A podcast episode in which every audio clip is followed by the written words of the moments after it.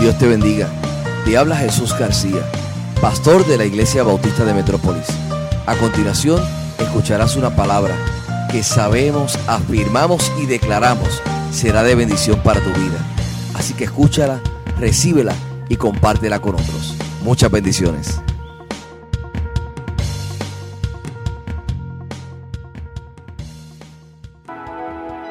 Dios te bendiga, qué bueno estar aquí nuevamente en esta hora. Muchos saludos a cada uno de los que nos ven en esta mañana. Una mujer quería impresionar al pastor cuando fue de visita a su casa. Le dijo a su pequeña niña, cariño, ve a buscar el libro que mami ama tanto. La niña regresó pronto con el nuevo catálogo de Avon. Hoy hablaremos sobre la Biblia. Septiembre es un mes muy especial para los cristianos de habla hispana porque celebramos el mes de la Biblia. En este mes recordamos dos cosas muy importantes relacionadas a la traducción bíblica. Las iglesias evangélicas y protestantes recuerdan que un 26 de septiembre de 1569 en Suiza se terminaron de imprimir los primeros 260 ejemplares de la Biblia en español conocida como la Biblia del Oso, llamada así por la ilustración de su portada. Esta traducción fue hecha por Casiodoro de Reina y luego sería revisada por Cipriano de Valera, convirtiéndose en la traducción Reina Valera, la de mayor circulación en el mundo de habla hispana y la más apreciada por las iglesias protestantes y evangélicas. De seguro usted tiene que tener una Reina Valera en su casa.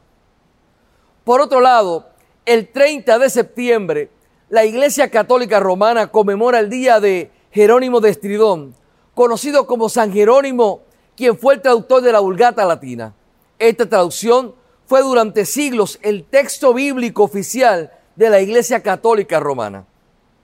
El mes de la Biblia es una celebración tanto personal como comunitaria. La palabra de Dios que penetra nuestro ser interior trayendo luz y vida. También nos desafía a bendecir a nuestros hermanos y hermanas y a predicarla en todo lugar y en todo tiempo. La Biblia habla de Cristo. Ella contiene el mensaje de salvación. Es por las escrituras que nos encontramos con Dios y su Hijo Jesucristo. Llegamos a la fe y desarrollamos nuestra vida como hijos de Dios. Para nosotros los bautistas esto es muy importante. La Biblia es sumamente esencial, es fundamental. Uno de los principios bautistas es el siguiente. La Biblia es la suprema y máxima autoridad en materia de fe y conducta afirmamos que no tenemos ningún otro documento sobre la Biblia que nos dirija en nuestra vida cristiana. En otras palabras, hermanos y hermanas, no hay ningún libro por encima de la Biblia. No hay ningún libro por encima de la Biblia. Y si hay algo que hemos podido apreciar en medio de esta situación que estamos viviendo en el mundo provocado por la pandemia, es en primer lugar la fragilidad humana. Y en segundo, la necesidad de volverse al Dios de la Biblia para poder descansar en Él.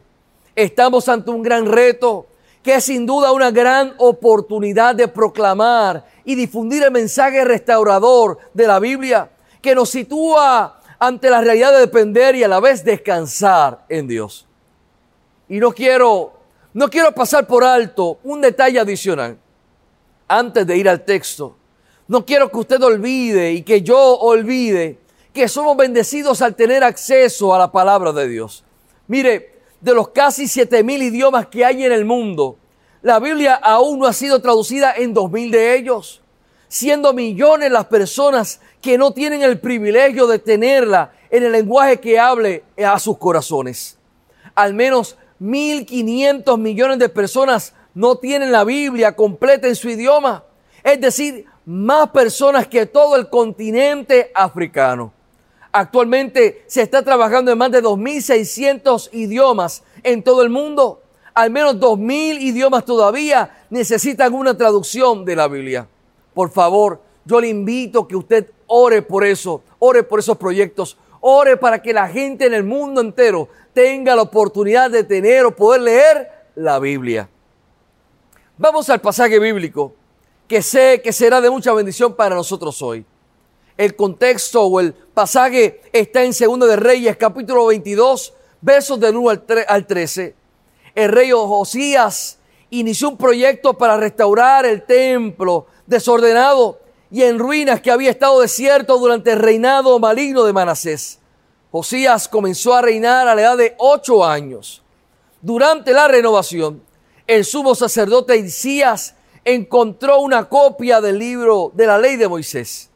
Llevó los pergaminos a Zafán, el escriba, quien leyó los pergaminos. La historia cuenta que informaron al rey del hallazgo y se los leyó. El resultado fue un gran avivamiento en Judá.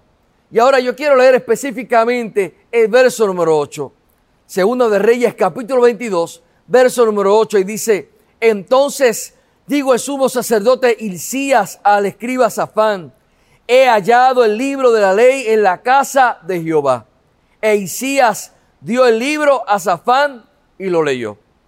Número uno, hermano, yo quiero compartir el siguiente principio. Número uno, ve y busca el libro. Número uno, ve y busca el libro. El pueblo había perdido la palabra de Dios. Se habían desconectado e ignorado por muchos años de la misma. Y eso causó que el pueblo se alejara de Dios. El redescubrimiento de la Biblia trajo consigo, o debo decir, el redescubrimiento de la palabra, trajo consigo un poderoso giro hacia Dios. Entonces, yo te invito, hermano y hermana, y quiero afirmar la siguiente frase, ve a buscar el libro. En ese tiempo, el redescubrir la palabra cambió al pueblo. Ve a buscar el libro. Mire, no me hables de avivamiento si la palabra no es el centro de tu vida. Y yo pregunto en esta hora, ¿qué lugar y prioridad tiene la Biblia en tu vida? ¿Es un manual para vivir o está lleno de recuerdos y acumula polvo en algún lugar de tu casa? Esta, esta es una pregunta obligada para todo creyente, ya que todo aquel que dice serlo, en el fondo debe, de entenderse como discípulo de Jesucristo y como tal está llamado a hacer lo que él hizo. Por tal motivo, cabe preguntarnos, hermano y hermana, sobre el lugar que ocuparon las escrituras en la vida de Jesús. ¿Qué lugar ocupó la palabra de Dios en la vida de Jesús? Cuando nosotros entendemos el lugar que ocupó en la vida de Jesús, así podemos entonces imitarlo porque queremos ser como Jesús. La Biblia está conformada por el Antiguo Testamento y el Nuevo Testamento, de los cuales sabemos que el Nuevo se construyó a partir de la vida y enseñanzas del Señor Jesús, por lo cual las escrituras que Jesús utilizó fueron las referidas del Antiguo Testamento. A su vez, son varios los pasajes bíblicos que nos pueden indicar sobre el lugar que ocuparon las escrituras en la vida de Jesús. Por ejemplo, el Evangelio de Lucas, en los primeros 13 versículos del capítulo 4, nos habla de este episodio. Jesús estaba en el desierto y durante 40 días fue tentado en tres ocasiones por el enemigo. Pero todas las veces respondió diciendo, escrito está. Al haber respondido de esta manera, tenía en mente la palabra de Dios que fue escrita en el libro de Deuteronomio. En la primera Jesús dijo, le respondió, escrito está, no solo de pan vivirá el hombre. En la segunda respondió Jesús y dijo, escrito está, al Señor tu Dios adorarás y al solo servirás. Y la tercera volvió a decir respondiendo Jesús, le digo, se ha dicho, no tentarás al Señor tu Dios. Es claro que para Jesús la palabra de Dios determinaba la manera de ver y vivir la vida. Era su cosmovisión, los valores con los que dirigía su vida, con lo cual leía y juzgaba cada momento de su vida, incluidos los más difíciles como este. Como discípulos de Jesús, estamos llamados a darle lugar que Él le dio en su vida a la palabra de Dios, sabiendo que la palabra es luz, que nos ilumina en el camino, que cuando enfrentamos momentos difíciles, así como Jesús los enfrentó, podremos vencerlos porque la palabra de Dios es viva y está en nuestra vida y en nuestros corazones. Dice el Salmo 119, verso 105, lámpara es a mis pies tu palabra y lumbrera a mi camino. Mira, un día una maestra estaba enseñando a su joven clase la historia de Jesús visitando a María y Marta. Explicó cuidadosamente cómo María y Marta se habían apresurado a limpiar la casa y cocinar una comida especial. Luego la maestra hizo una pausa y preguntó, ¿qué harías si Jesús fuera a visitar tu casa hoy? Una niña respondió rápidamente, yo pondría la Biblia sobre la mesa. Yo vuelvo a preguntarte, hermano y hermana, ¿qué lugar y prioridad tiene la Biblia en tu vida? ¿Qué lugar y prioridad tiene la Biblia en tu vida? Número uno, el primer principio es ve y busca el libro. Número dos, el segundo principio es ve y lee el libro. Cuenta Segundo de Reyes capítulo 22, el verso 10 particularmente dice, asimismo el escriba Safán declaró al rey diciendo, el sacerdote Isías me ha dado un libro y lo leyó Safán delante del rey. El pueblo de Dios no solo encontró el libro, sino que también lo leyó y se regocijó al escuchar sus palabras. Cuando escucharon lo que decía, se arrepintieron de sus pecados y se volvieron a Dios. Debemos prestar atención a la recomendación que dice, cuando todo lo demás falle, lea las instrucciones. Mira hermano y hermana, todo lo demás ha fallado. Es hora que leamos la Biblia. Una Biblia polvorienta es una Biblia muerta. Recógela y léela. Cambiará ciertamente tu vida. Un estudio reciente de Lifeway Research encontró que más de dos terceras partes de los cristianos que asisten a la iglesia no leen la Biblia a diario.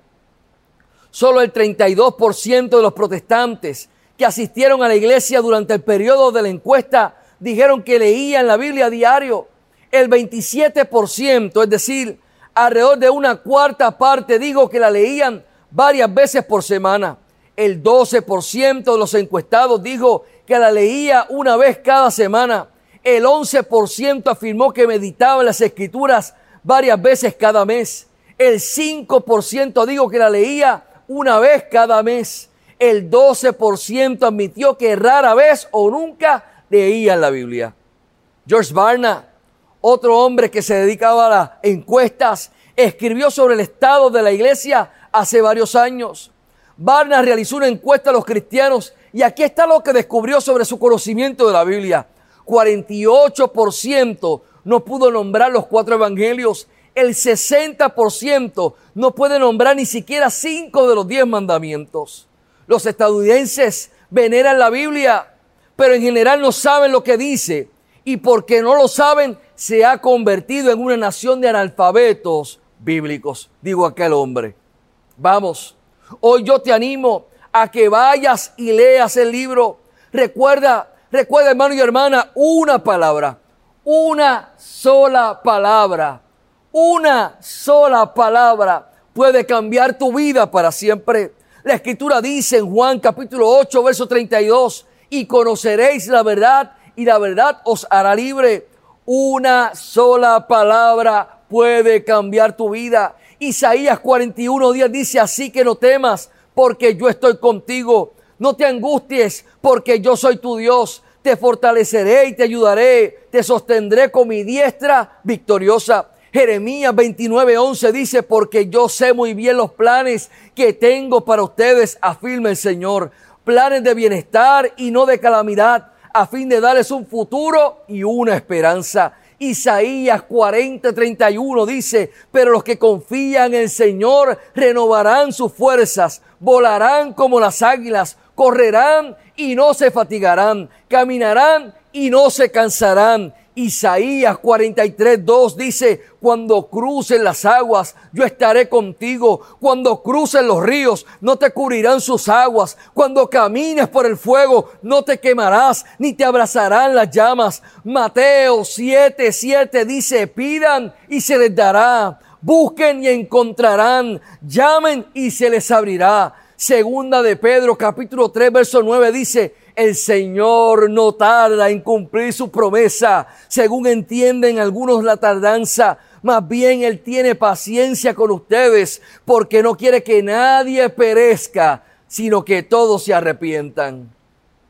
Una sola palabra puede cambiar tu vida. Una sola palabra puede cambiar tu familia. Una sola palabra puede cambiar tu matrimonio. Una sola palabra puede cambiar tus finanzas. Una sola palabra puede cambiar tu hogar. Solo basta una sola palabra. ¿Sabe? Es un privilegio que usted y yo tenemos. Seguramente, al igual que yo, usted tiene varias versiones de la Biblia. Son bendiciones que damos por sentado. Número uno, ve y busca el libro. Número dos, ve y lee el libro. Número tres, ve y obedece el libro. Yo quiero leer los versos del 11 al 13 y dice de la siguiente manera, seguimos ahí en el libro de Segunda de Reyes capítulo 22. Y cuando el rey hubo oído las palabras del libro de la ley, rasgó sus vestidos. Luego el rey dio orden al, sacerdote Elías, a Aicam, hijo de Safán, a Akbor, hijo de Micaías, al escriba Safán y a Asaías, siervo del rey, diciendo, id y preguntad a Jehová por mí y por el pueblo y por todo Judá acerca de las palabras de este libro que se ha hallado, porque grande es la ira de Jehová que se ha encendido contra nosotros, por cuanto nuestros padres no escucharon las palabras de este libro, para hacer conforme a todo lo que nos fue escrito. Cuando el escriba Safán leyó las escrituras al rey Josías, se dio cuenta de que la desgracia que había sobrevenido al pueblo de Dios tenía sus raíces en la desobediencia ignorante. El pueblo de Dios fue desobediente porque no conocía la verdad. Una vez que supieron la verdad, comenzaron a actuar de una manera distinta, diferente. Encuentre el libro, lea el libro y sobre todo obedezca el libro. Dios quiere obediencia de sus hijos, de sus hijas.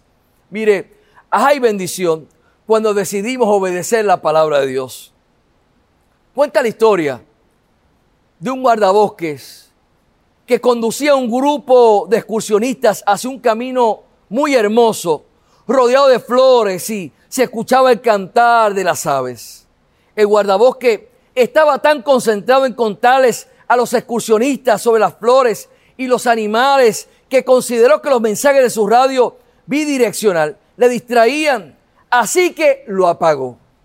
Cerca de la torre, el guardabosque se encontró con un vigía casi sin aliento, quien le preguntó por qué no había respondido a los mensajes de su radio. Se había visto un gran oso acechando al grupo y las autoridades estaban tratando de advertirles.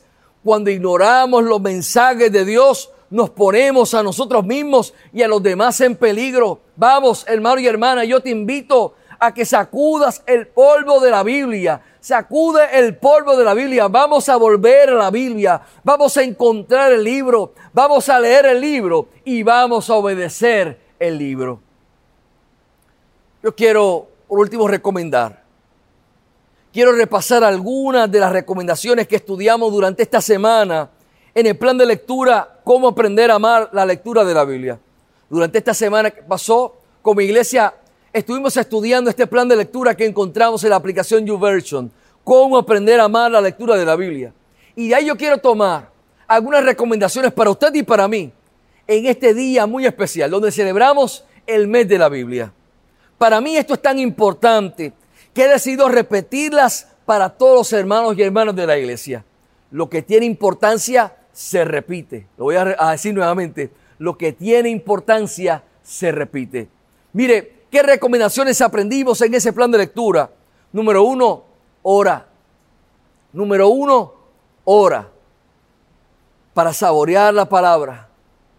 Para, para gozarnos de la palabra. Para adquirir esa sed y hambre de la palabra. Para entender la palabra. Todo comienza con la oración. Número uno, ora. Número dos, encuentre una versión de la Biblia que te hable.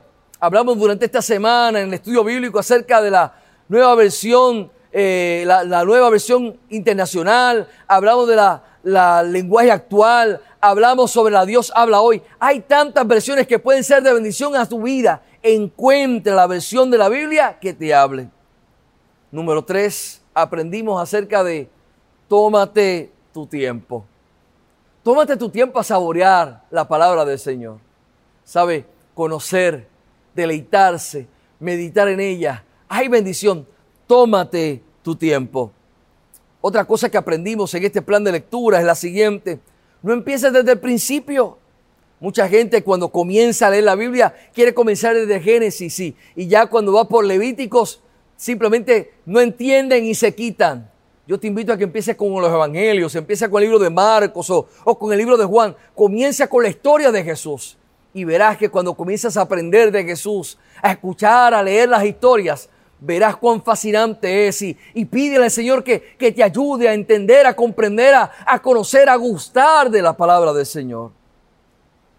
También aprendimos en este plan de lectura otro consejo y es que encuentres a un amigo o alguien con el quien puedas hablar y, y, puedas compartir lo que estás aprendiendo. Habla con otros, textea, envíale un mensaje, comparte el pasaje bíblico que te ha impactado durante la semana, comparte con otra gente acerca de la palabra del Señor.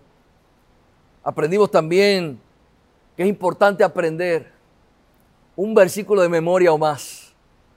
Mire, yo no me canso de repetir esto la importancia de memorizar la escritura, la importancia de poder trazar la palabra del Señor, la importancia de poder conocer la palabra del Señor. Es importante que como creyentes puedas memorizar pasajes de la Biblia. Vamos, deja las excusas a un lado, puedes aprender, aunque sea un pasaje corto, aprende, rétate a ti mismo y dile, yo voy a comenzar a, a leer, a memorizar la palabra del Señor. Y por último, si tu excusa es que, es que no te gusta leer, ya hay muchas maneras en las que puedes escuchar la palabra del Señor. Vamos, te animo a que le des play.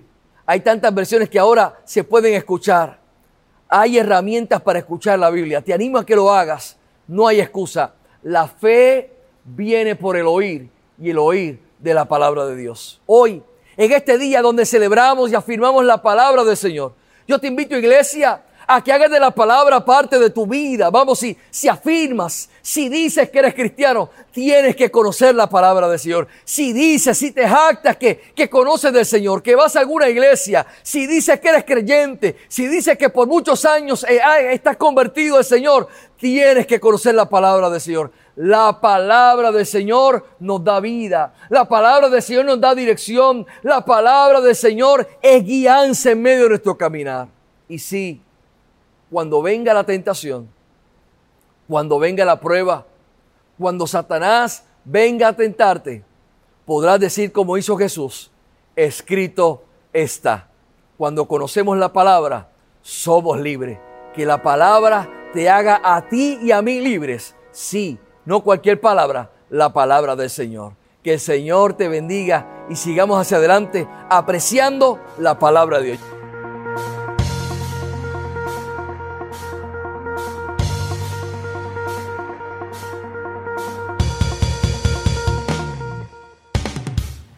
Esperamos que este sermón sea de bendición para tu vida. Si no tienes un lugar donde congregarte, te invitamos a que hagas de la Iglesia Bautista de Metrópolis tu iglesia. Nuestro lema es, entramos para adorar, salimos para servir. Para mayor información, 787-750-8021. Dios te bendiga.